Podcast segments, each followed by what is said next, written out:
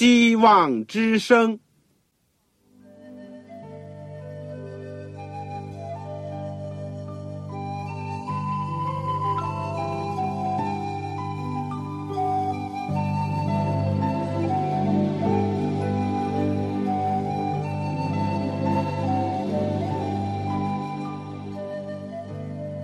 各位听众朋友，各位弟兄姐妹，欢迎您收听信徒培训这个节目。教会的兴旺，不单表现为人数众多，更要求教友的素质好。为了使教会真正达到人丁兴旺，有灵性健壮，希望之声特别为广大的信徒制作了信徒培训这个节目，满足主内同工同道的需要。信徒培训由黄牧师主讲，将有多种课程推出，欢迎弟兄姐妹们踊跃参加。下面我们就把节目时间交给黄牧师。各位亲爱的弟兄姐妹、组内的同工同道，你们好，我是旺草，欢迎你们收听信徒培训的节目。我们现在研究的是保罗书信当中的教牧书信，我们。学习提摩太前书，现在已经来到了提摩太后书的最后部分了。这个我们今天呢讲题呢，是在被道的逆流当中怎么传道。然后呢，最后讲到胜利人生的一个总结，这是保罗的自己的最后的经验的总结。我想，我们今天学习之前。让我们一起先祷告，亲爱的主耶稣，我们谢谢你一步一步的带领我们学习你的话语，而且把你过去的忠心的仆人保罗的行踪，以及青年传道者提摩太的所受到的一切的教导，都再一次的告诉我们，求主引导我们走上献身的道路，也保守我们能够。走到底，而且走得好，主啊，你是我们一切的一切，是我们的信心的创始成终者，也是我们成功得胜的保证。主，谢谢你垂听我们的祷告，赐福给你所有地上的仆人、地上的教会，奉主耶稣圣名，阿门。这个，我们今天呢要研究。就从第四章第一节开始了。有圣经的，请打开圣经第四章，也就是提摩太后书的最后一章。保罗说：“我在上帝面前，并在将来审判活人死人的基督耶稣面前，凭着他的显现和他的国度，嘱咐你。”我们已经提到了这卷书呢。实质上是保罗的遗嘱，现在又来到了书信的结尾的部分。保罗严肃的神情和情词、迫切的遣词用句呢，都表露无遗。嘱咐这个字呢，在这卷书当中多次的出现，而这次的嘱咐呢，加上了一个很长的一个前缀。他并没有信口开河、随意的发挥。保罗慎重的在上帝面前说话，以及吩咐提摩太。特别呢，他是以三重的身份呢提到耶稣。第一，他是审判者；第二，耶稣是个凯旋而归者；第三，主耶稣是王。一个传道人如果时时想到这些呢，既有安慰，又有力量，也得做警惕。特别是在一个试炼和试探深重的一个时代，更是如此。主的悦纳才是真正的福慧，上帝最后的不悦纳才是最大的损失。每一个人，一切的事情，所有的讲论，都要在主的审判台前显现，而受到赏罚。保罗嘱咐什么呢？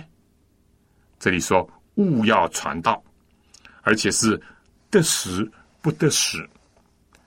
我们说今天主要要和各位呢，就研究这些经文，因为你我都是传道者，或者至少是准备为主做工的人。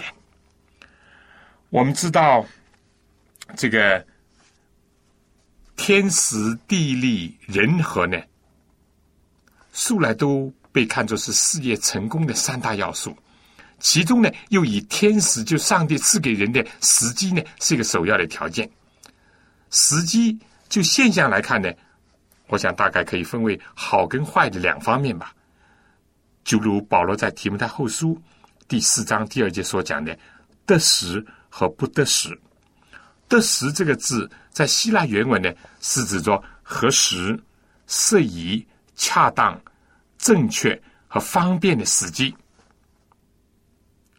这个不得时呢，是指的不方便、不适宜、没有机会的时候讲的。保罗曾经庄严的在上帝面前，并且在将来审判活人死人的基督耶稣面前，凭着他的显现和国度，嘱咐我们勿要传道，无论得死不得死。得时的时候呢，要传道，这是一个。一般的可以说普遍的要求，不得时的时候呢，也要传道，这是主特殊的异常的一个命令。但这两者呢，都是主的吩咐。尤其使徒在灵感当中看到死后要到，人必厌烦纯正的道理，耳朵发痒，就随从自己的情欲，增添好些师傅，并且言而不听真道，偏向。荒谬的言语，以今天来讲呢，我们说预言的时钟呢，已经指证了我们这个时代了。何况呢，就连保罗的时候，保罗已经提醒提摩太要注意这一点。我们说，今天大多数的人呢，都贪爱钱财，喜好厌乐，却不爱慕真理和上帝，而且呢，好疑问，好问难，自夸狂傲。而不愿意虚心的相信及接受福音，专顾个人今生，少顾自己和别人的永恒。大部分的光阴呢，在忙乱、思虑或者空虚、混糊当中度过，少有时间求生命的真意和真谛。一般人偶尔有一些宗教上的一时的感情冲动和兴奋，但缺乏对主的持续的尾声。以及深刻的经验，圣功上呢，有的是或明或暗的危险、拦阻和逼迫，而少有外界日程的支持、合作和推进的现象。我想，这可以说是传道不得时的时代写照的一面。但教会本身呢？我是结合着今天来讲，又是处在老底家自以为富足，一样都不缺，却不知道自己是困苦可怜、贫穷下眼吃身的不冷不热的光景当中，这又构成传道不得时的一种内在的因素，你说是吗？我们生活的时代这块土地呢的现状就是如此，但作为真诚献身福音的工作者，难道就就此？袖手旁观吗？还是孤芳自赏，或者是独善其身，或者是举步不前，甚至于艰难失退呢？不，在不方便、没有机会、似乎不利的时候，仍然要传道。我想在这里呢，我特别要提出，包括我们福音广播也是如此。这几乎已经成了无可选择的必然之举。其实呢，我们白白得来的救恩，是主付上了殷红的血的代价换来的。使人的生命之道呢，是藏在到牺牲的环境当中展开的、前进的。令人平安的福音呢，乃是在不平安的环境当中传开的。天国也是努力进入的，努力的人才得着了他。看，主耶稣就是背着十字架。来完成上帝的旨意的。路加记载到，耶稣在自己的家乡宣布弥赛亚这个降服的使命的时候，众人都称赞他，吸取他口中的恩言。但同时呢，又看到有人藐视他的出身、他的身份，以至于耶稣感叹的说：“没有先知在自己的家乡被人们悦纳的。”进一步讲，当耶稣对他们讲到实话，指出他们作为选民属灵的日程，却还不及一个外邦人的时候，他们就发怒了，索性要撵走他，甚至于想从山上把他推下去。然而，耶稣无论得死不得死，总是传道。在夜里，在井旁，在种族对立的气氛中，在法利赛人、撒都该人多番的试探下面，在西律党人恶意的监视、门徒纷扰争执，以及在十字架的阴影下，耶稣仍然是披荆斩棘的传福音。他今天正在呼召我们说：“来跟从我。”来跟从我，使徒保罗也一样。他不仅在江河的危险、外邦人的危险、城里、旷野里、海中的危险、假弟兄的危险，在饥寒交迫当中，现在他也在年老、孤独、有病，身处在阴森潮湿的罗马地牢，在自己生命的寒冬快要到的时候，也正是。众人都离弃他的时候，他仍然坚守传道的岗位，口传、笔述、言教、身教。保罗用他的生命和行动来正道、来传道、来卫道。圣灵就是拣选这样的一位来说：勿要传道，无论得失不得失。同样，今天在不少的国家和地区，仍然有。主中心的儿女逆流而上，在做知其不为而为者的传道的工作。我想穿插一下，从福音广播的领域来看，本会的先锋 Richard 牧师，他从一个小小的房间里面，把一个木箱子当做桌子，从最简陋的设备开始播音。这是得时不得时呢？当然是不得时，还是传道。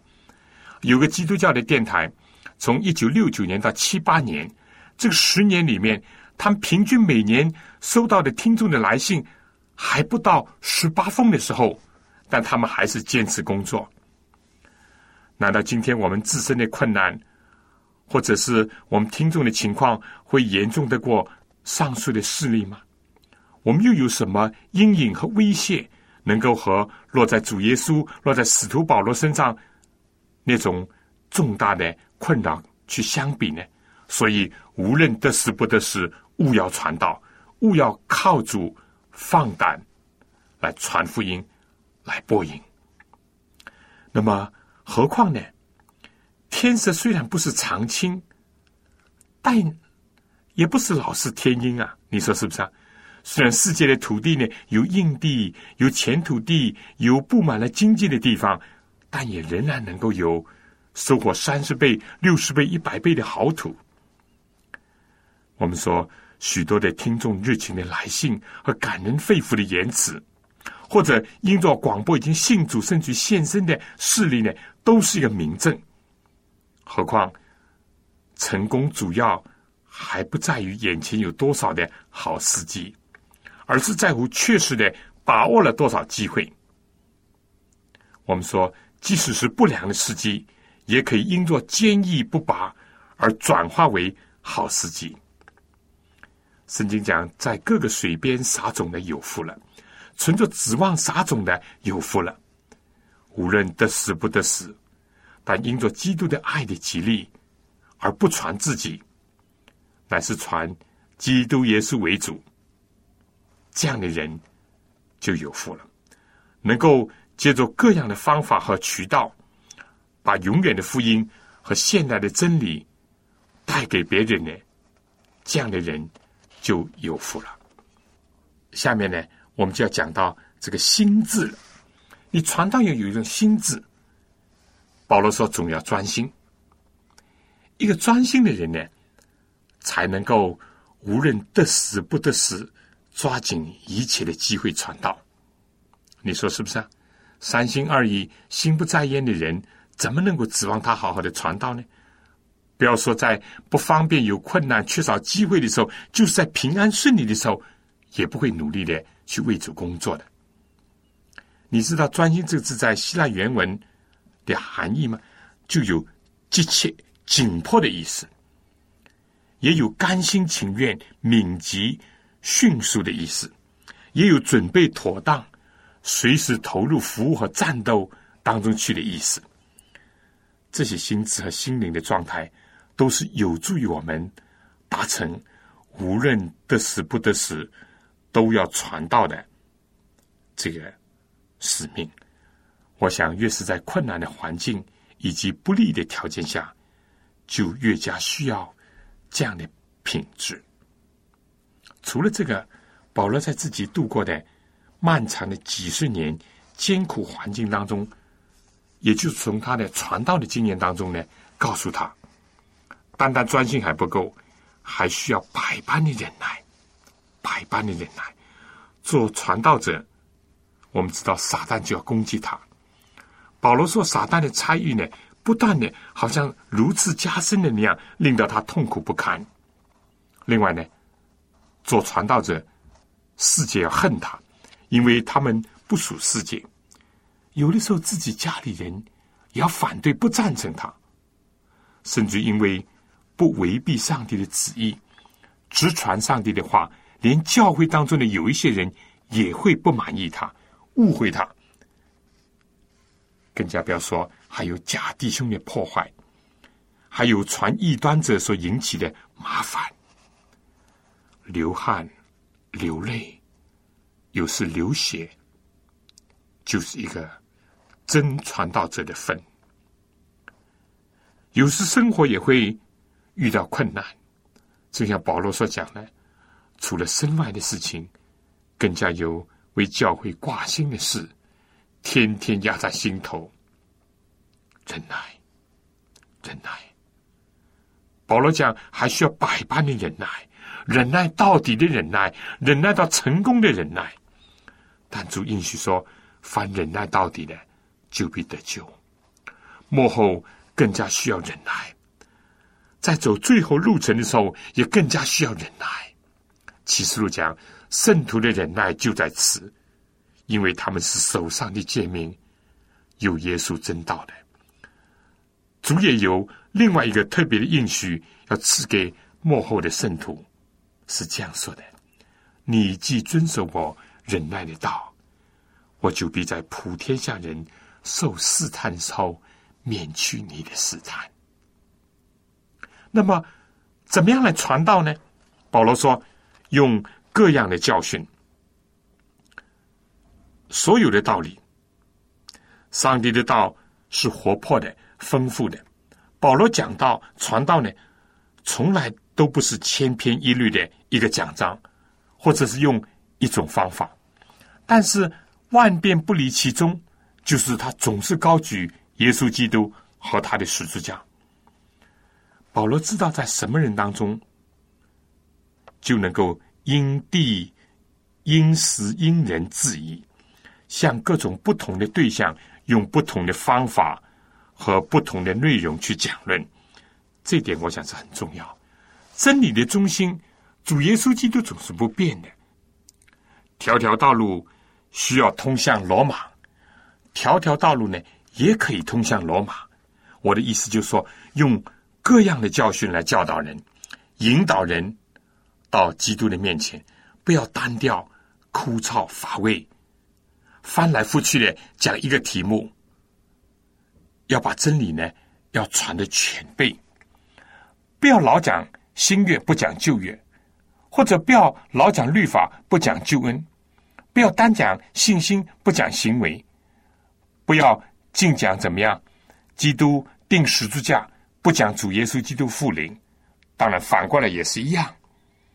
所以要把上帝的道理呢，要传得活。老生常谈，属灵的八股都不宜欣赏，不值得提倡。因为凡是出于上帝的话，没有一句是不带能力的。我们不要以自己狭隘的思想。来局限了上帝丰富的道。当然，传道人要能够熟悉的运用上帝的道，传出各样属灵的有造就的教训，自己就得多在神的话语以及膝盖上花功夫，多在生活经验和磨练当中有得着。教训可以，也应当各式各样，但目的呢，不是买弄自己的学问和才华，或者是向上帝呢来看展览会或来表演。不是，保罗说，而是要责备人、警戒人、劝勉人。因为赐圣经给我们的目的之一，就是要教训、督责、使人归正、教导人学艺，是不是啊？我们上次就讲了，今天教会软弱呢？有的时候，软弱的原因之一就是缺乏直指罪名而无所顾忌的人，缺少了那种听了使人扎心那种讲道，或者是叫罪人喊出来“我当怎么样行才能得救”的那种砍伐罪恶的先知声音。这点我们要注意。但在责备人的之心呢，先要责备自己。但如果我们的心不责备我们呢，我们就有福了，可以问心无愧的传道。在警戒人之先呢，先要警戒自己，不可作恶，不可沉迷，不应当与罪恶做妥协，更加不能纵容或者姑息自己的罪。但人不应当老是在责备或者警戒当中过火，包括。责备自己也好，责备别人也好，还需要勉励，这是积极的。在劝勉人的时候呢，先要能够以上帝的话来劝慰自己。如果只是做一个批发商、转口站，只能够安慰勉励别人，而不能在自己困难、患病、失望、挫折的时候，以上帝的话来勉励振奋自己呢？那也是可怜的，但如果能够像保罗，能用上帝在苦难当中安慰他的安慰，去劝勉、安慰其他遭同样苦难的人呢？这样的传道人就有福了。劝勉不了自己的人，你说怎么有能力、有资格去劝勉别人呢？我讲的对吗？保罗为了他上述的这些庄严的嘱咐以及指示呢，提出了一个必须这样做的一个理由，也可以说是一个背景，更加可以说是一个预示，或者也可以说是从他自己过去的经验、现在的遭遇，在圣灵的感动下看到了未来的一幕。为什么要这样做呢？保罗说：“时候要到。”人必厌烦纯正的道理，耳朵发痒，就随从自己的情欲，增添好多师傅，并且掩耳不听真道，偏向荒谬的言语。一面是从厌烦发展到什么掩耳不听纯正的道理；另外一方面呢，是由于私欲作祟，沉迷陶醉在虚幻荒诞的事情，或者是无聊错谬的言论当中。一面是拒绝真教师，一面是欢迎假传道。保罗时代就开始有一班自称是能言会道、翻弄嘴皮的诡辩论者，或者是游行四方、危言耸听或招摇撞骗的人。末日的时候呢，尤其是我们的时代，这种现象更形突出，各种奇谈怪论都有。不是在美国有人呢？啊，还有，还是一位所谓宇航工程师呢，提出八十八种理由，耶稣要在一九八八年复临。当然，这些已经过去了。有的人呢，热衷于所谓意大利都灵的裹尸布，硬说是耶稣身上解下来的。又有啊，这儿玛利亚显现，那儿圣母显灵，或者呢，就是不说方言。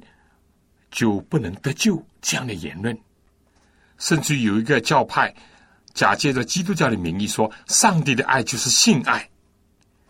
一个一个所谓的新教派的兴起，一个一个所谓的教主设坛带徒都出现了。但虔诚寻求上帝话语，安静在主的脚前，像玛利亚一样寻求上好福分的人呢，却不多。上帝接着阿莫斯先知说：“日子将到，我必命饥荒降在地上，人饥饿非因无饼，干渴非因无水，乃因不听耶和华的话。他们必漂流，从这海到那海，从北边到东边，往来奔跑，寻求耶和华的话，却寻不着。到那日，美貌的处女和少年的男子，必因干渴发昏。”这段预言。将要越来越深刻的得到应验。保罗的时候只是末世的开始，今天可以说已经是末世的尾声了。在这样的时候，保罗就嘱咐提摩太说：“你却要凡事谨慎，忍受苦难，做传道的功夫，尽你的这份。”我想要提的说，凡事谨慎可以减少苦难。并且，为了更安全、更持久的工作呢，我们必须也要注意，不能鲁莽，不能操之过节。但凡事谨慎，并不等于就能够避免一切的苦难。不过，如果当苦难临到了，想到不是因着自己的疏忽、鲁莽而受苦，这样呢，就会心安理得。就会坦然有力，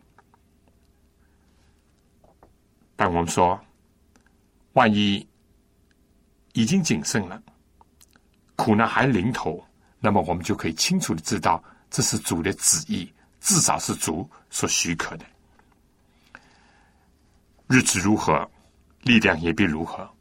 我想，传道者就是在这样的一种心智和准备当中来做传道的功夫。以及尽自己的职分的。我想，在这段圣经里面，保罗提到了榜样和事例。到此时此刻，在保罗的生命的最后的阶段，在他书信的最末了，没有比以自己的见证更强有力的了。我想呢，这就是在我下面的部分要跟大家一起研究的。在这之前呢，请大家听一首歌，《爱里面没有惧怕》。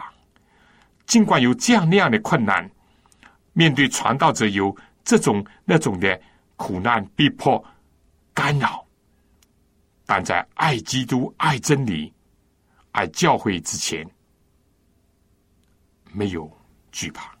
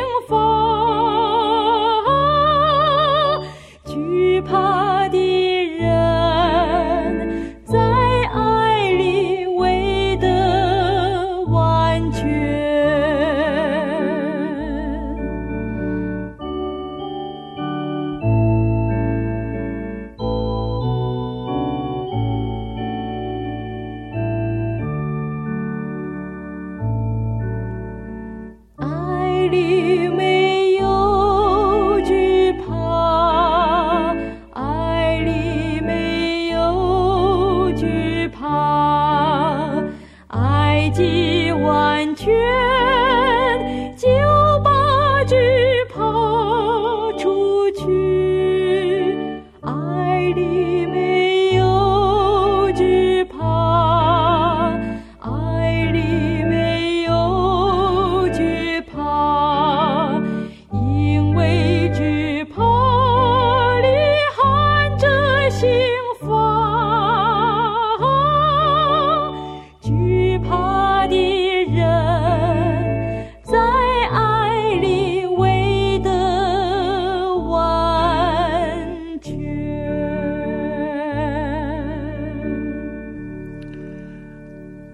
同工同道在第四章第一到第五节，我们已经讲了在被道的时代怎么样传道。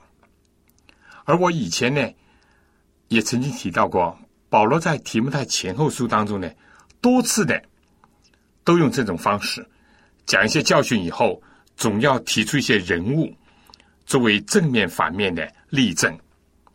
这次呢也不例外，不过呢。他是提到了自己的见证，来作为注释。请大家看四章第六节说：“我现在被交电，我离世的时候到了。”现在使徒保罗开始讲述他最后的告别词了。他清醒的意识到，或者预感到，更加可以说，在圣灵的光照下，已经知道他为主寻道的时日已经近了。人都有或长或短的一生要过，也都有死亡的一天。一个人如何度过他的一生，就决定他会以怎么样的心情去面对死亡。其实，保罗在书信当中常常提到这个生死的大问题。腓立比第一章二十节说：“照着我所切慕、所盼望的，没有一事叫我羞愧。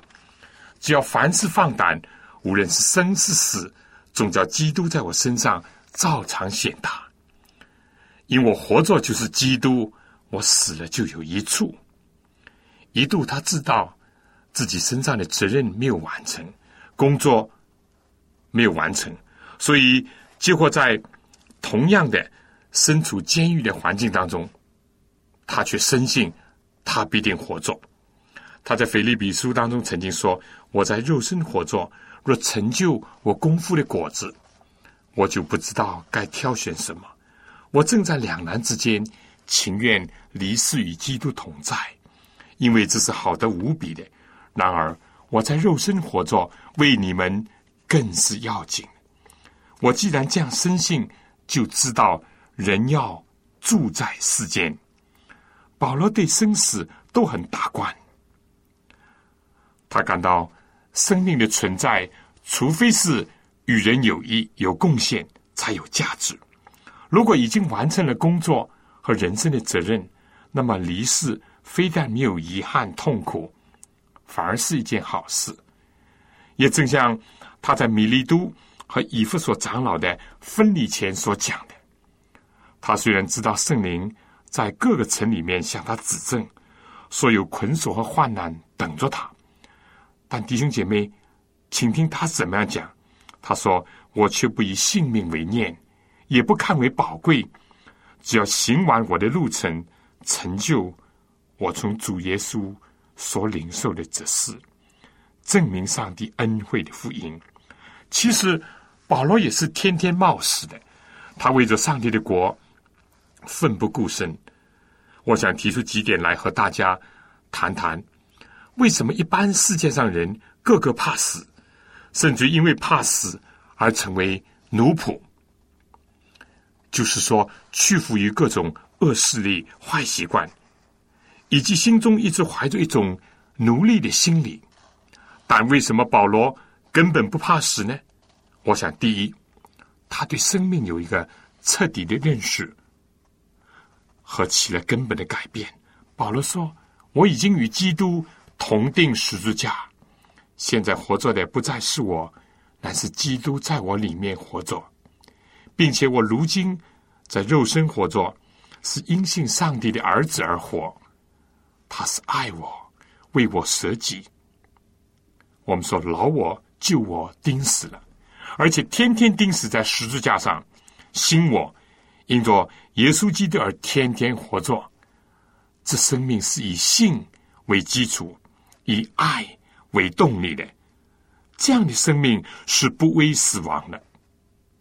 第二，我想保罗觉得他的生活是能够见得人、见得上帝的，没有一件事叫他羞愧，也没有未尽之功或者遗憾的事情使他死不瞑目，更加没有什么世界上的身外之物使他紧抓住不放。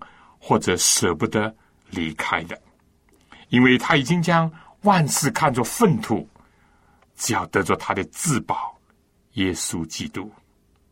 第三，我想是这样：保罗在经历人世的荣耀、羞辱、美名、恶名、丰富和卑贱、饱足和饥饿、有余和缺乏以后呢，他已经学会了知足，他已经得到了秘诀，他不会怕死贪生。何况他对罪恶深重的世界深有认识和感慨。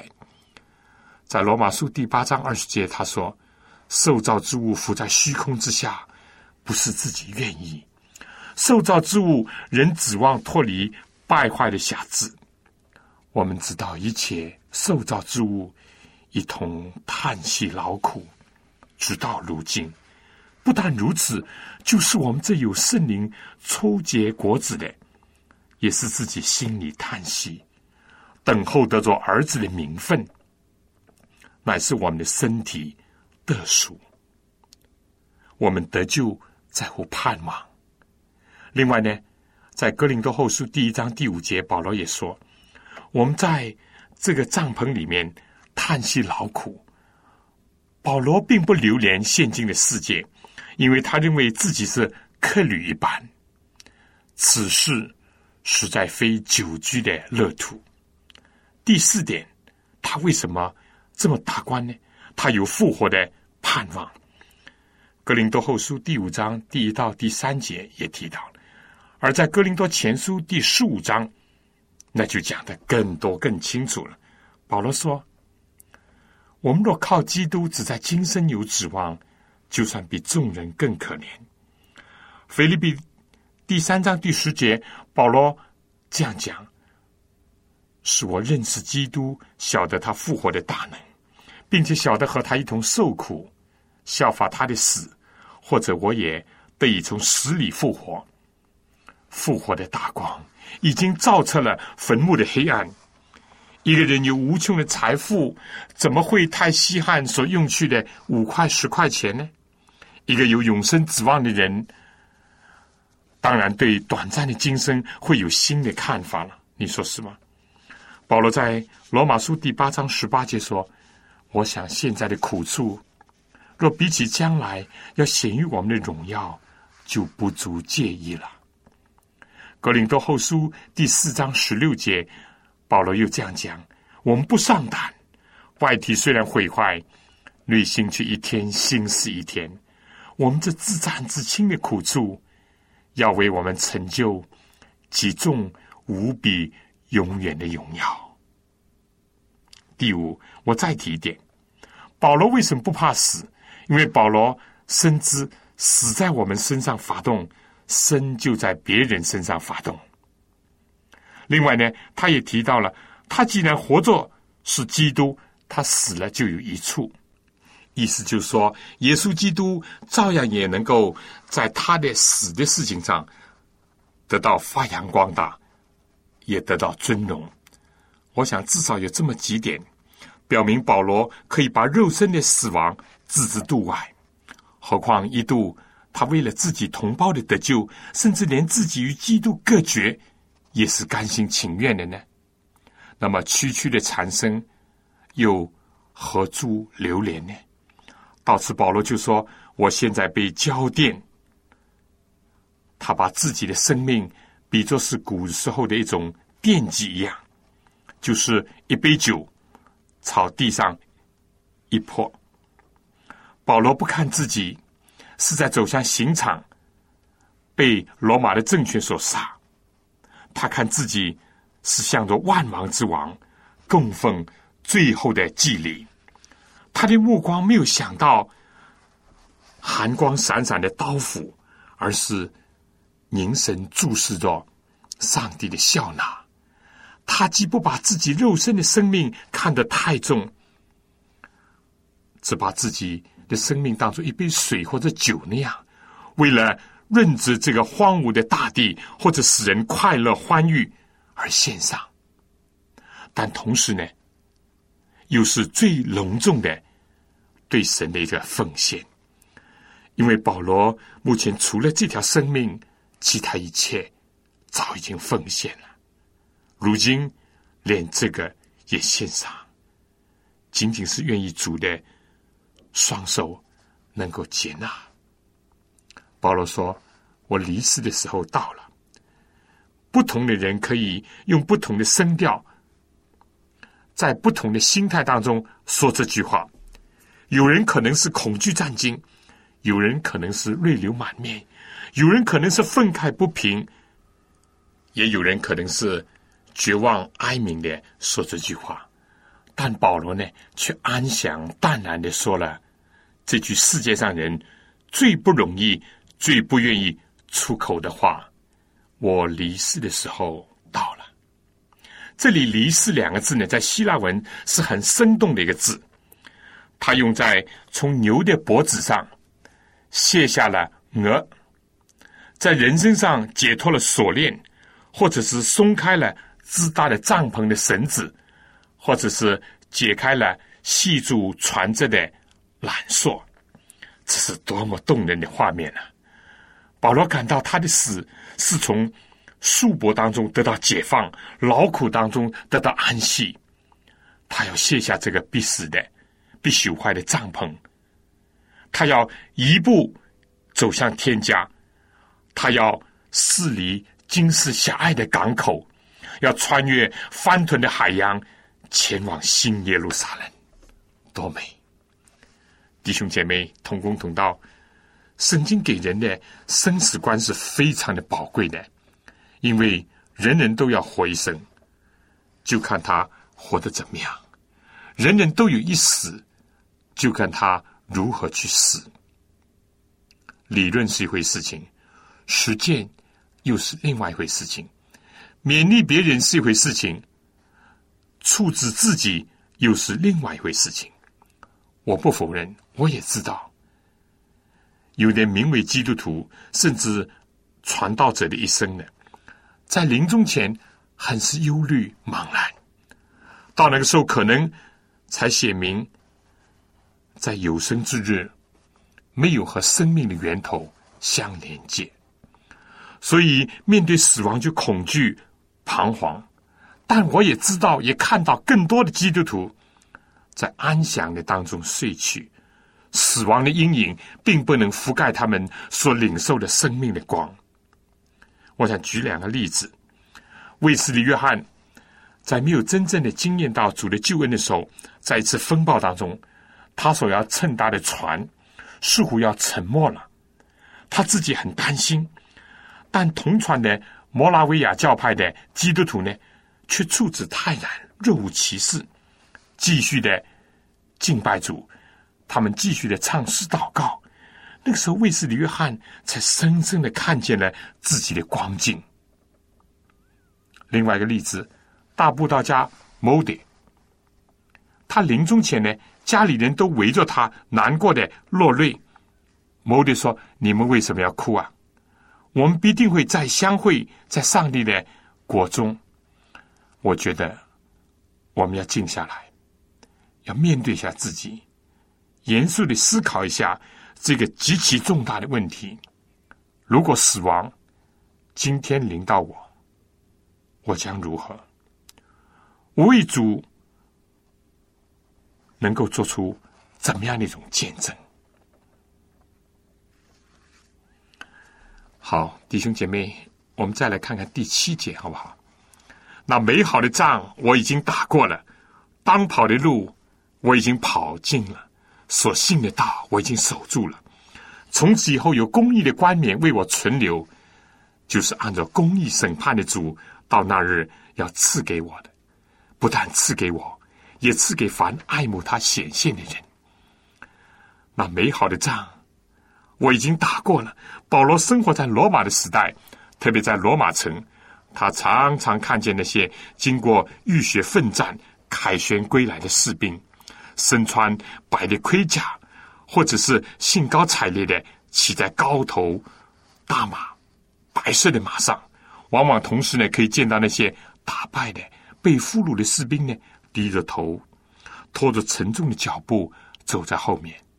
保罗常常把自己和基督徒呢比作当兵的。你可以看腓利门第一章第二节，腓利比书第二章二十五节。他也曾经勉励提摩太要为真道打了美好的仗，又说：“凡在军中当兵的，不将事物缠身，好叫招他当兵的人喜悦。”他回顾自己从撒旦的阵营倒过，归到基督的旗下，他一直追随主，先是攻克己身，叫声服我，在这个战场上，他靠主得胜，又在人生的战场上。胜过一切的荣辱得失的影响，更加在于天空属灵气的恶魔的征战当中，因为披戴了上帝所赐的全副军装，所以非但站立的稳，而且靠着那加给他力量的，已经得胜有余。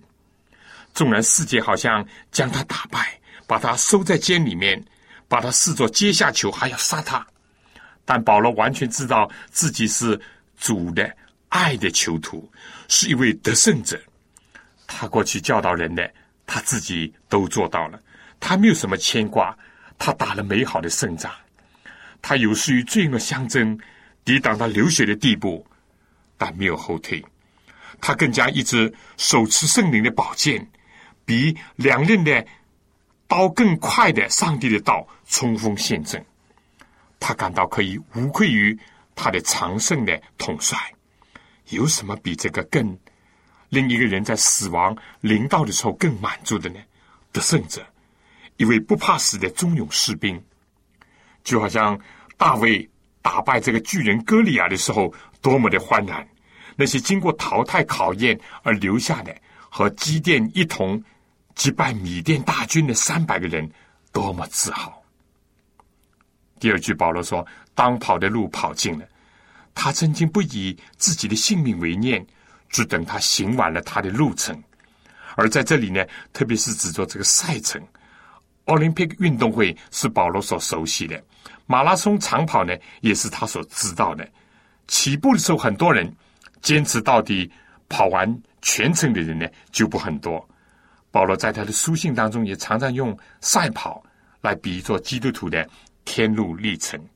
一度他在腓利比书当中说：“弟兄们，我不是以为自己已经得着了，我只有一件事，就是忘记背后，努力面前的，向着标杆直跑，要得上帝在基督耶稣里从上面招我来得的奖赏。”当保罗回顾历代上帝的子民的历史的时候，他说：“我们既有这许多见证人，如同云彩围绕我们。”就当放下各样的重担，脱去容易缠累我们的罪，存心忍耐，奔那摆在我们前头的路程，仰望为我们信心创始成终的耶稣。保罗跑啊跑，一直向前，一直向上，在离罪成圣的路上，在传道献身的路上，在紧随救主脚中，忍耐的跑完了人生之道，并且把。福音传报给人。马拉松这一仗呢，是发生在古希腊和波斯帝国之间的。这个胜负关系的重大，终于在苦战以后，希腊克敌获胜。一个希腊的士兵 p d s 为了把喜讯呢传给自己国家的人，他日夜兼程，一直跑到首都雅典。他冲入城门，不断的高呼：“快乐，快乐，我们得胜了！”在他跑完全程，抵达故国家门的时候，他倒下了。但他已经完成了整个的赛程。这个马拉松长跑的典故呢，在属灵的寓意上，用在保罗的身上是最确切的。保罗非但是一位打胜仗的勇士和精兵。是一位跑完全程传报喜讯的坚毅忍耐的运动员。我们今天怎么样呢？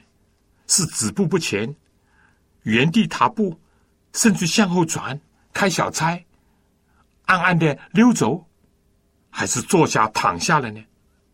是在最后的行程当中退出了呢，还是坚持到底？我们说，越是跑到最后越难。我们要记住。一个是千里之行，始于足下；我们要有好的开始。第二呢，我们要记住这句话：行百里半九十，不能松弛马匹，忍耐奔那摆在我们前头的路程，一直到跑完。今天有些传道人经不起压力考验，或者是四下的引诱，别人退阵的影响，结果呢，也中途放弃传道的工作而改行。有的前半生甚至大半生都不错，但就在人生之路的末了，失去了晚节。保罗对加拉太人说：“你们向来跑得好，有谁拦住你们，叫你们不顺从真理呢？”最大的拦路虎，不是在身外，而是在心内，在思想上，危难、见异思迁，看别人的坏榜样，急躁、丧失信心、偏离目标。都会使人功亏一篑。但一个跑完全程得奖的运动员呢，他们的心是多么的满足啊！保罗回首过去，所行的路虽然崎岖坎坷，有时候也难免干渴痛苦，但今天终于到了终点，跑尽了，这是何等的快乐！第三句，保罗说：“所信的道，我已经守住了。”基督徒传道人的生涯，有攻也有守。世界既有压力，也有引力，所以基督徒要能攻善守。守什么呢？不是要保守自己的名誉、生命和钱财，而是要把所信的道守住。这里的守是指着守信、守约、守誓言、守规则。一个基督徒非但要在人生战场和赛程上打赢跑完。而且要没有犯规，或者是违命才行。保罗劝提摩太要为真道打了美好的仗，他自己也打了美好的仗。劝信徒要跑得好，他自己忍耐的跑完了他的路。他嘱咐传道人要用基督耶稣里的信心和爱心，常常守着所交托的善道。他自己总结一生，就讲。所信的道，我已经守住了。保罗总结了他的人生以后，在基督所成就的救恩当中，他有充分的信心，相信从今以后有公义的观念为我存留，就是按照公义审判的主，到了那日要赐给我的。对度这样的一种得胜、忍耐、坚守真道人生的人，无疑有一个得救的确据，好像以诺。在没有被接升天之前，已经得着上帝喜悦他的名证。而保罗想到，在奥林匹克优胜者会朽坏的冠冕的时候，他就想到是那为他保存在天上的，当主耶稣基督复临的时候，要赏赐给他的不朽的冠冕。这不是为自私人所预备的，而是为着一生先求上帝的国和上帝的义。这样的人预备的，刑法二人赏赐一人，都显明上帝的公义和慈爱。保罗已经经历过审判，而且将面临着再一次的受到世界上人的审判。但所有这些审判是不义的，并且不会被天上的公义的主所认可。不单单历史要宣布保罗无罪，更重要的是。按照公义审判的主，要赏赐他、悦纳他。这里的到那日，不是像有人所讲的，是指着保罗死了以后，而是指着基督复临的时候。因为他接着说，不但赐给我，也赐给凡爱慕他显现的人，也就是主耶稣基督再来的时候，这是个很清楚的。再说呢，这里是说为他存留。又是一个证明，但这些经文呢，还有一点美好的意思。保罗从来都是希望更多的人得救，受到主的赏赐。只有自己头戴冠冕或者冠冕上有心，并不快乐，并不荣耀。我们首先要愿人都尊主的名为圣，然后再愿主的国降临，同工同道。我们今天真是处在天国进来的时代，但我们是不是爱慕主的显现呢？如果是的话，在我们人生终了，或者是面对面见主的时候，能不能和保罗一样的说：“那美好的仗我已经打过了，当跑的路我已经跑进，所信的道我已经守住了呢？”如果我们能这样的话，我们就有福了，就喜乐了。下面请听江有大喜乐。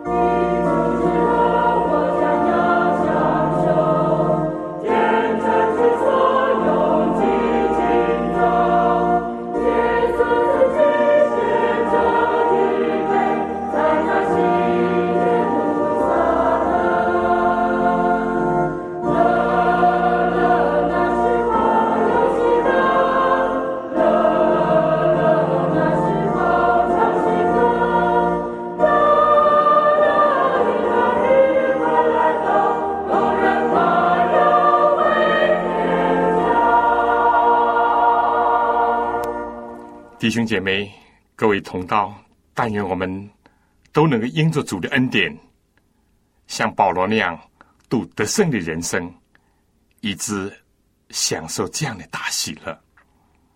我们今天呢，提摩太后书第四章从第一节，我们就学到第八节。我们下次在同样的时间再继续。